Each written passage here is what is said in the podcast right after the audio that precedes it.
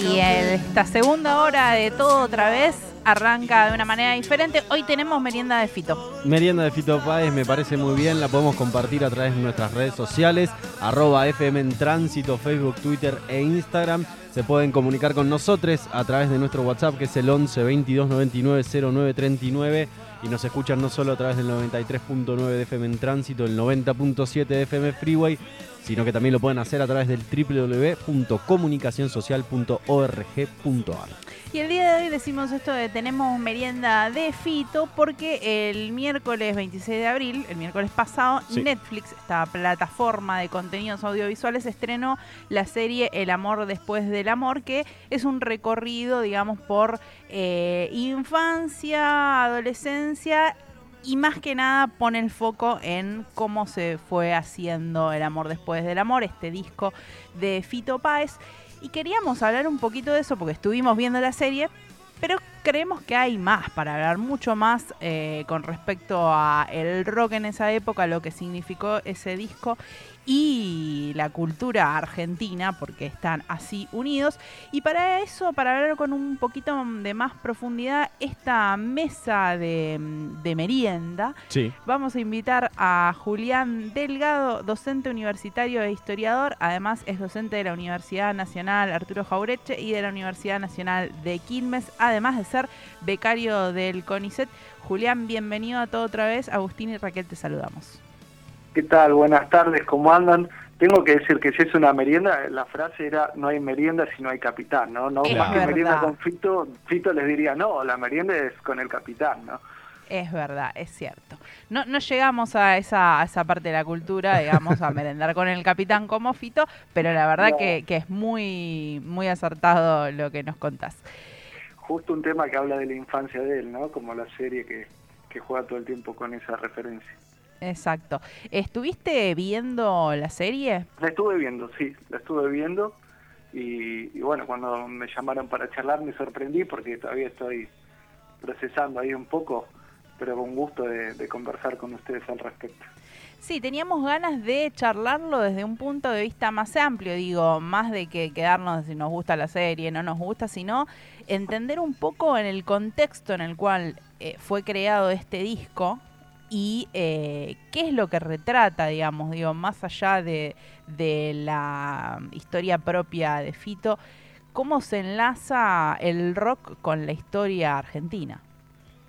Está, está buena la pregunta.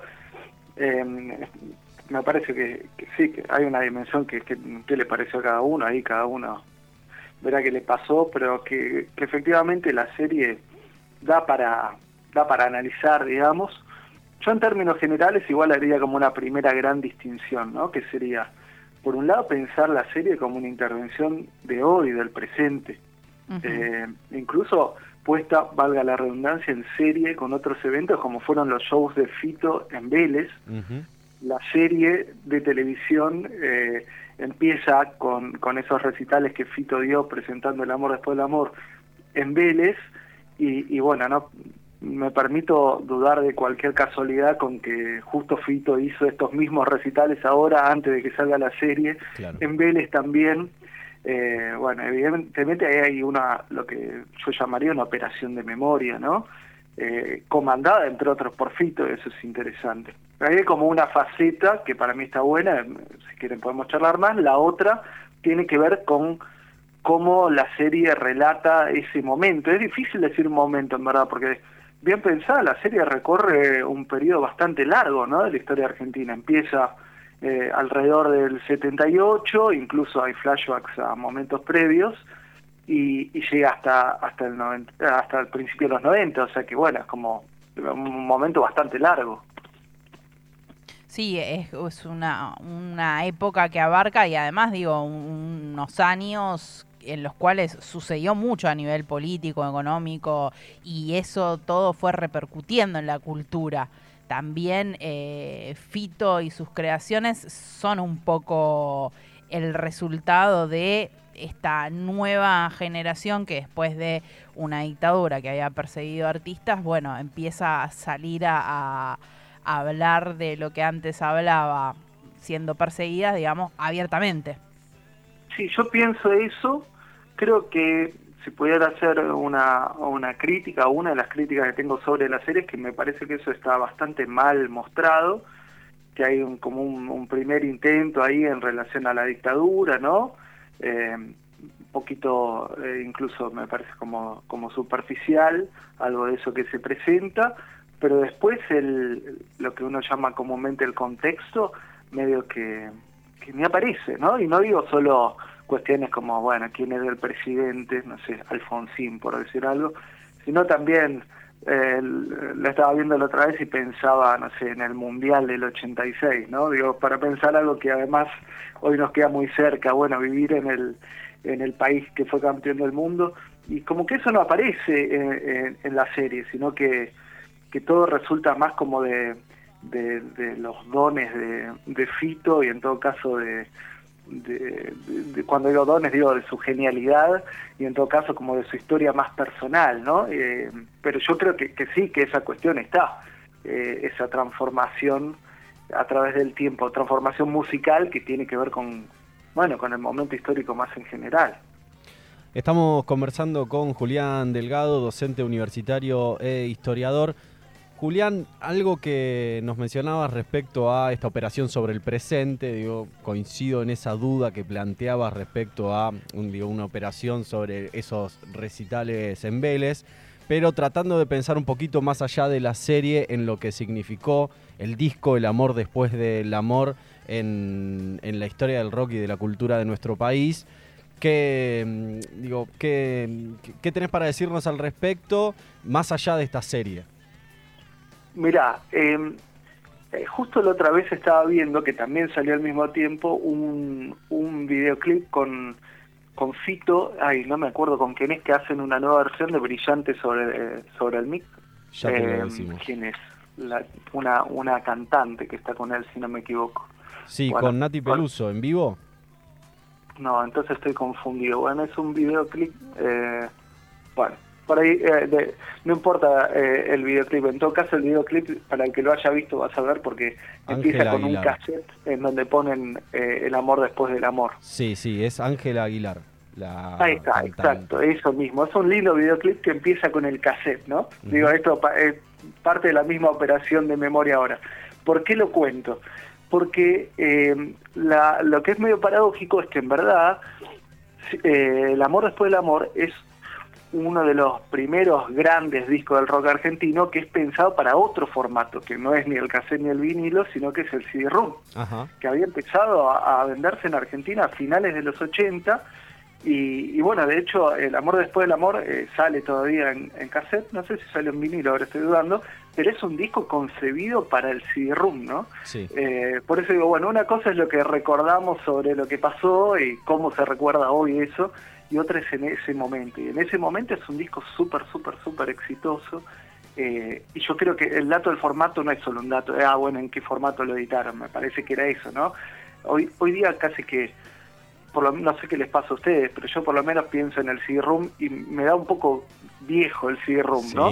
Pero hay que pensar que a fines de los 80, comienzos de los 90, era lo contrario, ¿no? Era la modernidad, la digitalización de la música, mientras todos los formatos previos eran analógicos, este es un formato digital que eh, incluso tiene como esa forma ahí medio de, de ovni plateado y ahí adentro viene la música de Fito que es eh, como el, la, vanguardia del rock argentino, ¿no? Y, realmente es un exitazo terrible. Sí, pensaba también en esto que nos decías de la operación sobre la memoria. Eh, Fito acá participa en escribir su propia historia y de acá a ahora como estamos, estamos revisando, hacia 30 años atrás el disco. Cuando pasen 30 años para adelante, eh, si esta humanidad sigue existiendo, en las condiciones que viene, digo, eh, un poco de la, memoria que va a quedar no es solamente la memoria real de lo que ocurrió hace, en el momento que se creó en el disco, sino que esta intervención a la memoria, esta serie va a pasar a ser parte, digo como historiador bien conocerás las partes, eh, digamos, la, historia que empieza a pasar de boca en boca contada a partir de, quienes la, interpretan y que quieren armar desde ahí una nueva, una nueva memoria, digamos. ¿Cómo, ¿Cómo esto funciona en la historia a lo largo de los años? Bueno, sí, son, son las capas, capas de memoria que se van sumando obviamente todos recordamos siempre desde el presente y las preguntas que, que hacemos son están marcadas por el momento en el que vivimos, ¿no? Eh, vamos al pasado desde ahí, es, es inevitable y me parece que está bueno. Eh, ahí igualmente yo creo que, que el ejercicio del historiador vamos, por un lado puede ser pensar como justamente la historia de esas memorias, por más que suene medio trabalenguas, creo que, se entiende. Dentro de 30 años va a ser más claro todavía, en distintos momentos se recordó distinto. Y después está la dimensión de ir más a, a, ese comienzo de, los 90 y, ver si las fuentes, los testimonios que quedan de, de esa época también te dicen algo. Eh, estoy, eh, confieso que también estoy pensando con ustedes que, como decía, me sorprendieron y, pienso, bueno, no sé, ese año 92, pienso que es que es un país, digamos, el de la post-hiperinflación, ¿no?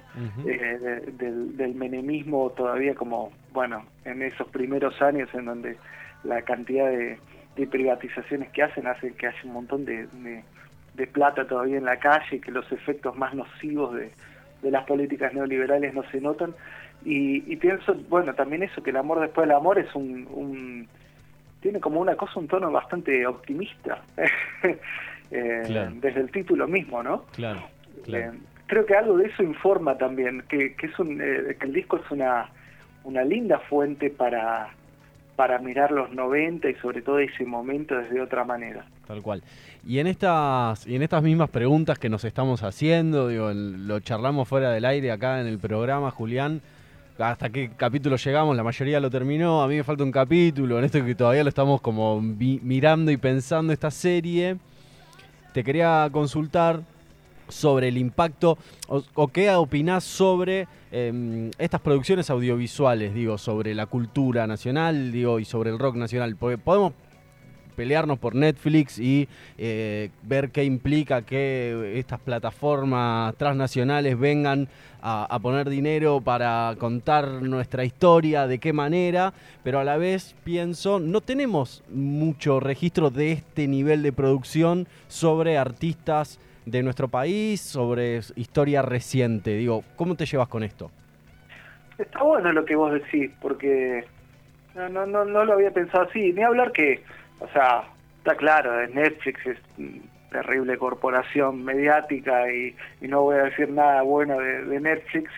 Tampoco me parece que, haga falta como caer en, en un argumento así como antiimperialista furioso, digamos. A mí me parece que lo que tiene es que, por un lado, está buenísimo que se hagan producciones y que podamos estar acá charlando e incluso eh, quien la ve no le guste, bueno, pero hay un, punto de, discusión y, obviamente eh, me encanta que sea sobre Fito, me parece que, que, lo merece, que su música merece que, se siga hablando de ella. A mí lo que lo que sí siento es que el formato de serie, eh, de Netflix por lo menos, pero eh, medio que, que es el dominante, es medio, como eh, el otro día lo, decía así, es medio la verdadera aplanadora del rock y de la cultura, ¿no? Y cuando digo aplanadora, eh, me refiero, más allá del, del, juego con, con la referencia a Divididos, me refiero a que me parece que, que construye unos relatos que son súper individualizados, ¿no? En, donde, eh, por ejemplo, como decía hace un rato, ¿no? la historia de Fito se cuenta como centrada en, absolutamente centrada en él y, los que lo rodean son apenas los que lo rodean y son como familiares, familiares literalmente o, que están ahí nomás, como, no sé, Fabi Cantilo en la serie. Y, me parece que, que termina por ocultar más de lo que muestra sobre la trama, esto, esto que decíamos antes, sobre la trama histórica que hizo posible, por ejemplo, que surgiera un, flaco como, como Fito, ¿no? No sé, pienso en, la cantidad de gente que, que, estaba dando vueltas alrededor de todo lo que pasa y que en la serie ni aparece, ¿no? Él graba un montón de discos, eh, más allá de él y los músicos, eh, ¿quiénes, quiénes son los que trabajan ahí en, en, los, en los estudios. Él toca en el Luna Park, bueno, no sé quién, quién hace las luces o, la escenografía y que hacen que también sea posible, Fito. Incluso, bueno, ni hablar la historia del público, toda esa gente que lo va a ver, que es como que no en la serie ni aparece, ¿no? Es como gente de espaldas casi, casi siempre. Y, bueno, pero al mismo tiempo creo que no puedes terminar de explicar a Fito sin, sin pensar eso, un momento en donde la, la mayor parte de las personas escuchaba rock, esa era la música hegemónica. Sí, eh, es interesante esto porque también lo, lo, discutíamos un poco fuera del aire, como hay quizás un relato que en la serie queda de costado, que hay, en realidad hay un funcionamiento colectivo, digamos, si conocemos cómo se trabajaba en ese momento y vemos que además los músicos eh, trabajaban en conjunto y se iban apoyando, iban eh, trabajando en distintos proyectos y iban siendo más o menos todos los mismos, las mismas. Y queda un poquito por afuera, se, se menciona ahí a Batato Barea, por ejemplo, o aparece Tortonese, pero tampoco se profundiza en eso que es también la foto del momento cultural de los 90.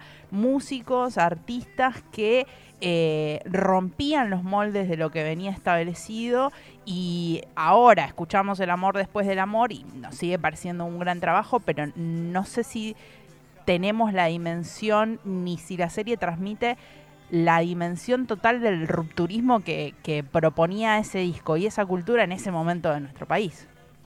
Está totalmente. Eh, hay algo que igual, o sea, estoy hablando, yo no soy realizador audiovisual, así que es fácil opinar cuando, cuando no lo tenés que hacer, ¿no? Pero, pero pienso también que, que es un momento de la historia argentina, no solo argentina, y de la historia de la cultura argentina, en donde la música tiene una, una enorme centralidad y al mismo tiempo los canales de difusión son más más acotados, ¿no? Obviamente, es una, una lo que estoy diciendo, no existía el streaming, digamos, y entonces pienso que eh, hoy día, no sé, un artista saca un nuevo disco, por más que, que llame mucho la, atención y que genere eh, muchas repercusiones en redes, ese sería, cálculo, del punto de mediodía, eh, creo que es incomparable con lo que podía significar la salida de un nuevo disco de un artista muy popular como, como podía ser Fito Páez o Charlie García que aparece ahí en ese momento que reclamaba digamos a, una gran parte de la población eh, escucharlo y, pararse digamos eh, frente, a eso y, y prestarle mucha atención no eh, es muy difícil de reponer eso, calculo, en una, en una serie, como digo, no soy realizador, así que no, no me hago cargo del desafío, pero creo que si, si, no, si no reconoces eso, eh, es medio, medio difícil eh, de, entender qué fue Fito. Al mismo tiempo que digo esto, pienso, está en esa escena de Fito caminando por la calle, bueno, también algo de eso, de ese mundo te dice, ¿no? En donde todavía un personaje así, o sea, súper súper masivo que salía en los diarios y no sé qué, medio que podía andar por la calle y, había gente que no lo reconocía, ¿no? Qué, qué mundo diferente al que vivimos ahora. Julián, te agradecemos muchísimo esta conversación y, espero que podamos cruzarnos al aire con otras temáticas porque la verdad que eh, es muy interesante charlar con vos y esto, pensar en conjunto distintas situaciones. Muchísimas gracias por la invitación. Bueno, seguiremos pensando y sin dudas a, volver a los discos de Fito. Me parece que eso es, lo más lindo y, siempre cualquier producción sobre, sobre música que no sea una música te tiene que llevar de nuevo a escuchar. Así que vamos todos a, darle play de nuevo. Me parece una excelente propuesta. Gracias Julián y te saludamos. Chao, buenas tardes. Hablamos con Julián Delgado, docente universitario e historiador, docente de la Universidad Nacional Arturo Jaureche y de la Universidad Nacional de Quilmes, becario del CONICET.